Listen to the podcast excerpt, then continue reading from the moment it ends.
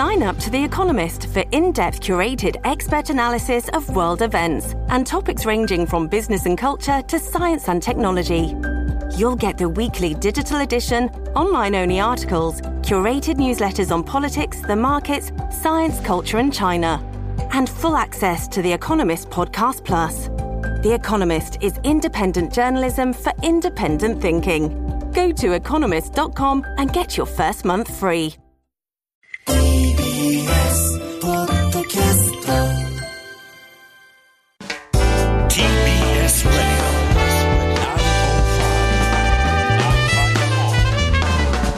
る若手動かす荻上チキセッション。臨時国会が召集。経済対策で論戦へ。第二次岸田再改造内閣が発足してから初めてとなる臨時国会が今日召集されました。臨時国会の会期は12月13日までの55日間で、政府が近く取りまとめる新たな経済対策や、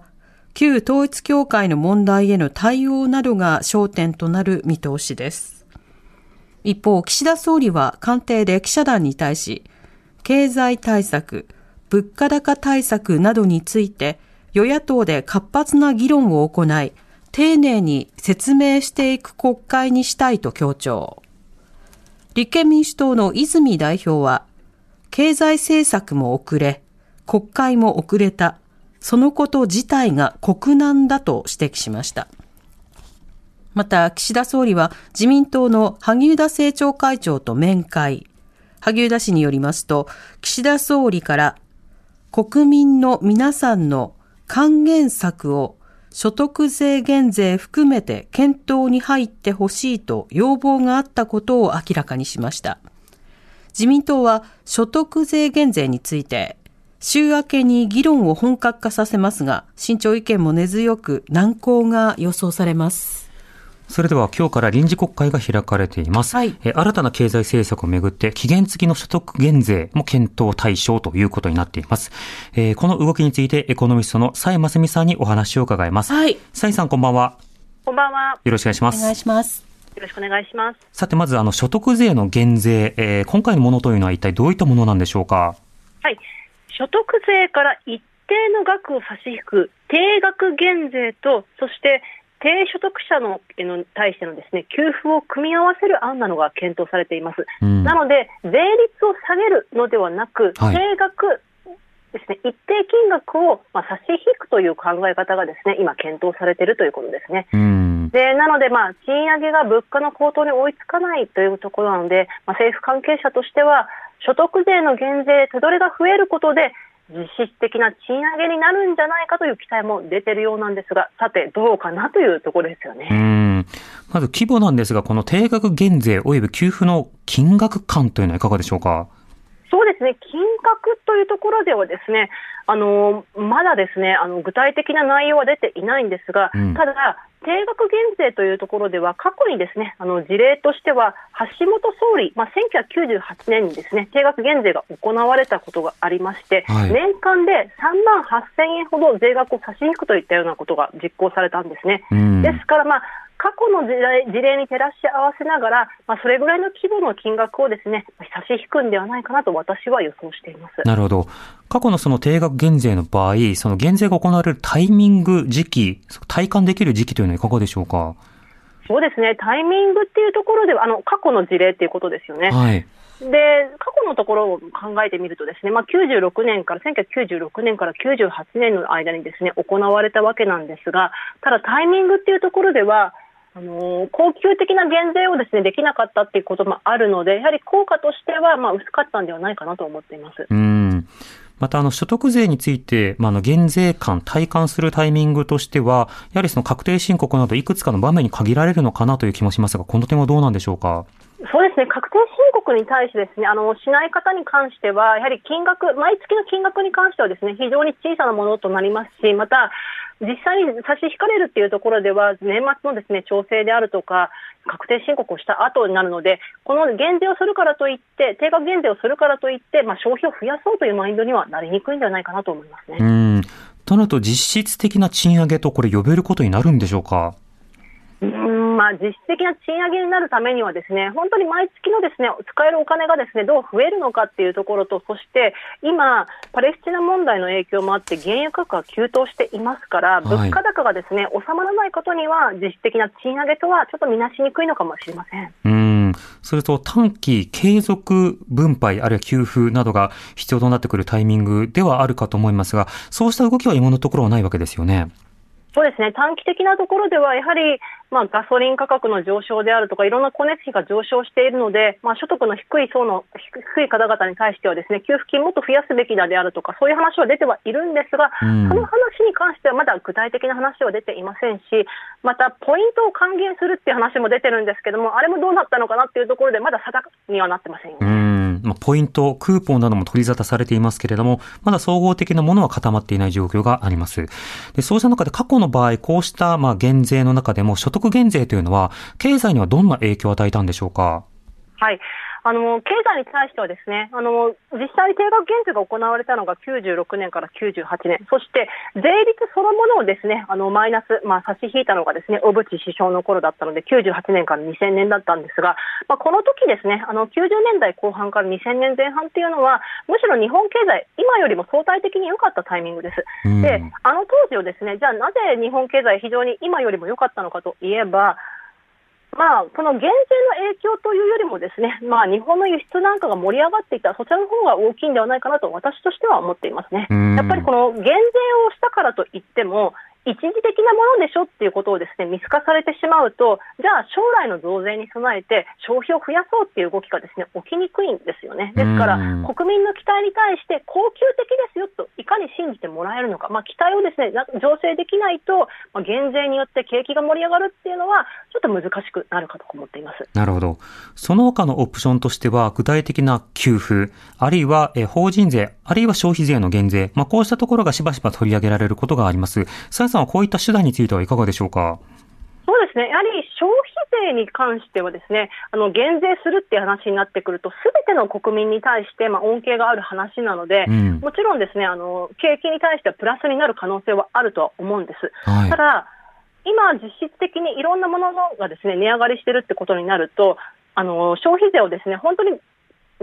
下げたところでですね、まあ、消費のプラスになるどころか、まあ、むしろ消費を下支えすることはあってもですね、じゃあそれによって景気が弱くなるかっていうのは、ちょっと議論が必要なのかなと思っています。ただ、うん今、とにかく値上げがですねひどい状況なので、まあ、消費税減税っていうのは、消費をですね支えるという意味では、まあ、重要なのかもしれません。うん。まあ、痛みを抑えるという点では、まあ、短期的にはすぐ効く手段ではあるということになるわけですか？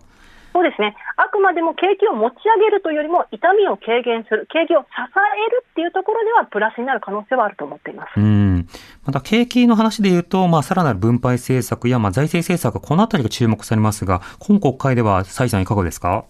そうですね。分配っていうところでは、その給付金のところをですね、どう議論を詰めていくのかっていうことと、もう一つはですね、先ほどもお伝えさせてもらった通り、まあ、原油価格はとにかくまだまだ上昇してきているっていうところなので、うん。ガソリン補助金を続けるのかどうかであるとか、その財源どうするのかっていう話もですね、まあ、どう詰められていくのか私は注目しています。うんあの定額減税の話が出ている背景としては、まあ、税収が増えているので、じゃあ、増やしましょう、国民に対して還元しましょうっていうですね、その筋立てがあるわけなんですけれども、ただ、税収が増えてる一方で、その歳出もですね、右肩上がりで増えているので、まあ、果たしてどうなるかなとは思ってますね。また、あの、原油についても今触れられました。あの、ウクライナ情勢に加えて、イスラエルの現状などが、あの、原油価格に与える中長期的な影響はどう見てますか？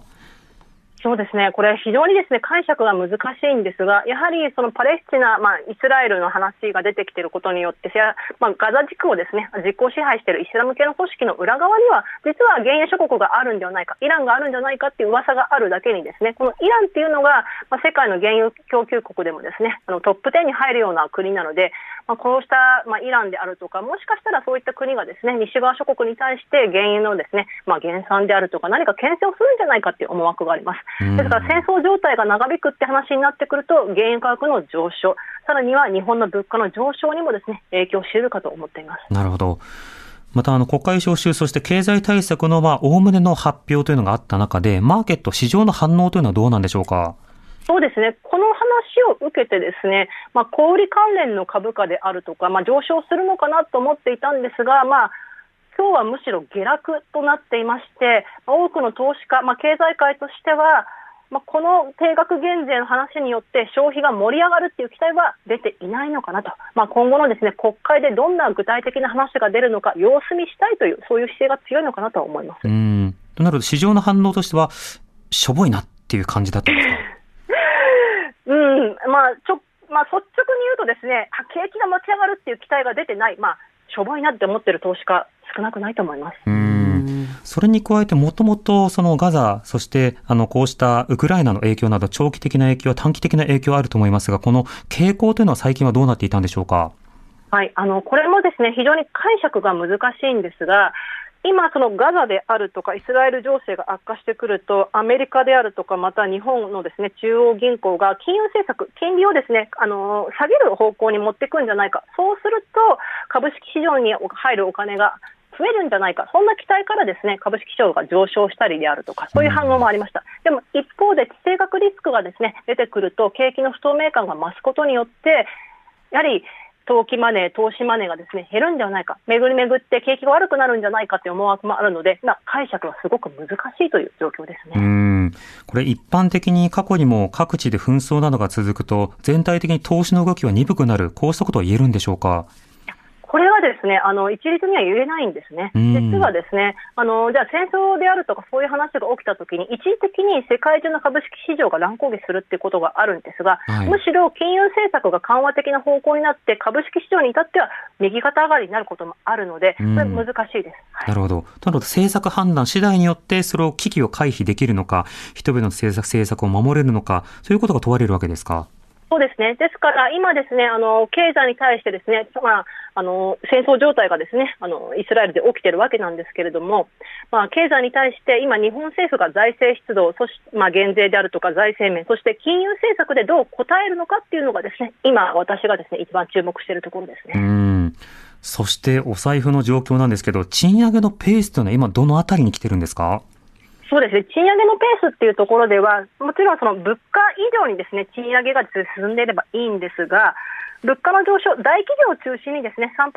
以上のですねぶあの賃上げを発表しているようなところもあります。はいただ、中小企業ってところを含めると、まあ、非常に難しい、むしろ物価上昇には追いついていないというのがですね 全国的な動きとなっています。うんだからこの物価以上にですねあの賃上げをするためには、あの連合などが言っている5%の賃上げが必要になるんですけども、はい果たして中小企業もできるのかっていうのは、